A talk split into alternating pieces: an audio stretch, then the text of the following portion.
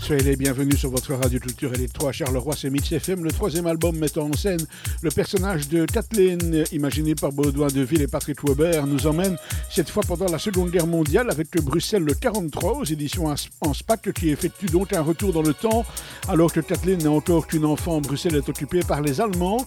Le régime nazi a confisqué le journal Le Soir et les habitants soumis au rationnement tentent de survivre tant bien que mal.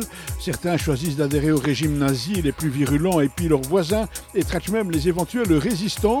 D'autres, justement, s'engagent dans la résistance, comme l'ami du père de Kathleen qui dessine les BD ridiculisant Hitler. Le papa de Kathleen tient, lui, un kiosque à journaux. Il compte parmi ses clients un certain Edgar Pierre Jacobs, qui connaît bien un certain Georges Rémy Hergé, qui poursuit, la publication des aventures de Tintin dans Le Soir volé.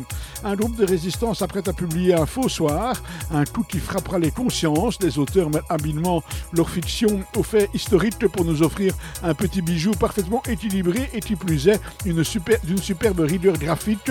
Donc euh, une élégante ligne claire enrichie. Ils font subir à Kathleen une épreuve cruelle, le reflet de la vie de cette époque, emmenant avec eux le lecteur de tout âge. C'est donc Bruxelles 43. C'est par Weber et Deville, c'est aux éditions Asphalt et c'est une bande dessinée qui a été résumée pour nous par On vous souhaite tout de même un excellent début de semaine à l'écoute des programmes de Mix FM. Prenez bien soin de vous et des autres.